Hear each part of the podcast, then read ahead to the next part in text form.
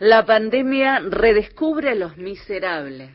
Amigo de Disciplinar Trabajadores, Daniel Funes de Rioja es el fundador de un estudio de abogados especializado en atender empresas en la prevención de riesgos, disminución de contingencias, abarcando no solo la regulación laboral, sino también las relaciones colectivas, como el manejo de la negociación y el conflicto. Esto se lee en el sitio digital de esa oficina. Acostumbrado a los aprietes, en enero de 2019, el año definitivo del destrozo del trabajo y la producción en manos del macrismo, y en su carácter de vicepresidente de la Unión Industrial, Funes de Rioja sostuvo con firmeza su apoyo al plan de ajuste del gobierno de Mauricio Macri, afirmando que tanto los despidos de trabajadores como la caída del consumo eran un mal necesario. Interesante mirada del abogado que además es titular de la coordinadora que reúne a las empresas del rubro alimentos, una contradicción extraña a las virtudes del capitalismo, ya que sin consumo no se venden alimentos, cuestión que debería ser el objetivo de las empresas que representa. Frecuentador y auspiciante de los medios militantes de la derecha y sostén del gobierno de la pesadilla, aún hoy justifica, sin ponerse colorado, la acción devastadora de la tercera versión del neoliberalismo que incluyó la destrucción de la industria nacional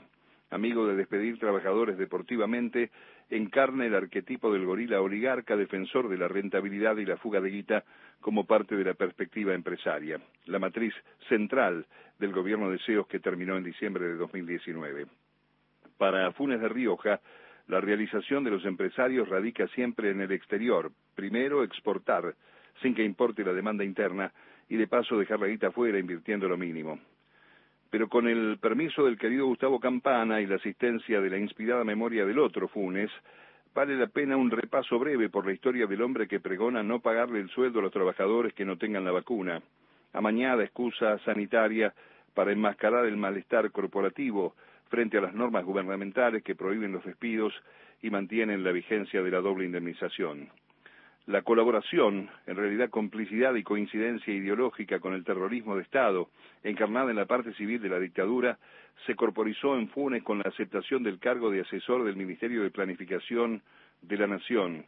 un organismo de vida efímera creado por Jorge Rafael Videla y conducido por otro genocida, Ramón Genaro Díaz Besone, creador del denominado Proyecto Nacional, engendro que en 1977, y en representación de los sectores más duros del ejército, intentaba un plan de mediano y largo plazo para garantizar la legitimidad y permanencia en el tiempo del origen y sostén de la dictadura.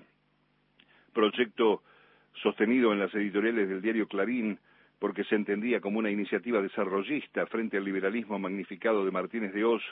otro costado del plan energúmeno que incluyó el exterminio. Ganó Martínez de Oz.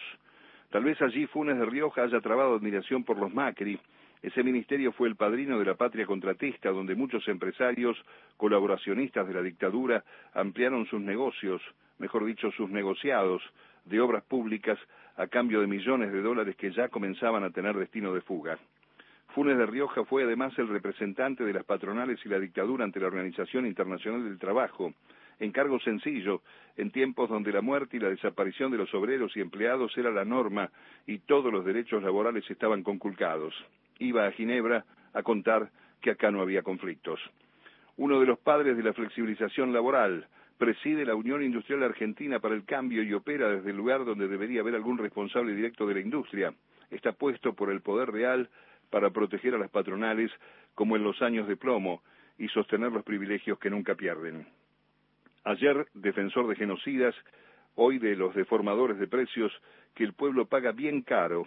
Este apretador profesional es una pieza clave para la mirada empresaria del derecho laboral que tal vez añora la mano, aquella mano dura en los tiempos de Videla, donde todo era más fácil para disciplinar a los laburantes eliminándolos.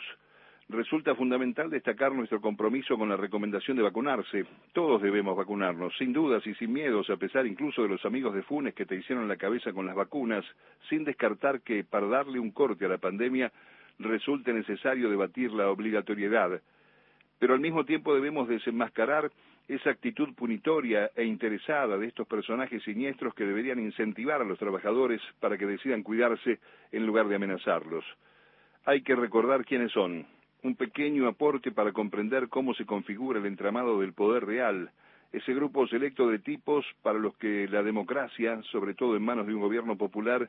siempre será una molestia, una piedra en el camino en su afán de seguir desplegando su voracidad por la guita y al mismo tiempo engordar su humanidad miserable. Acá también la fuerza aparece como el derecho de las bestias.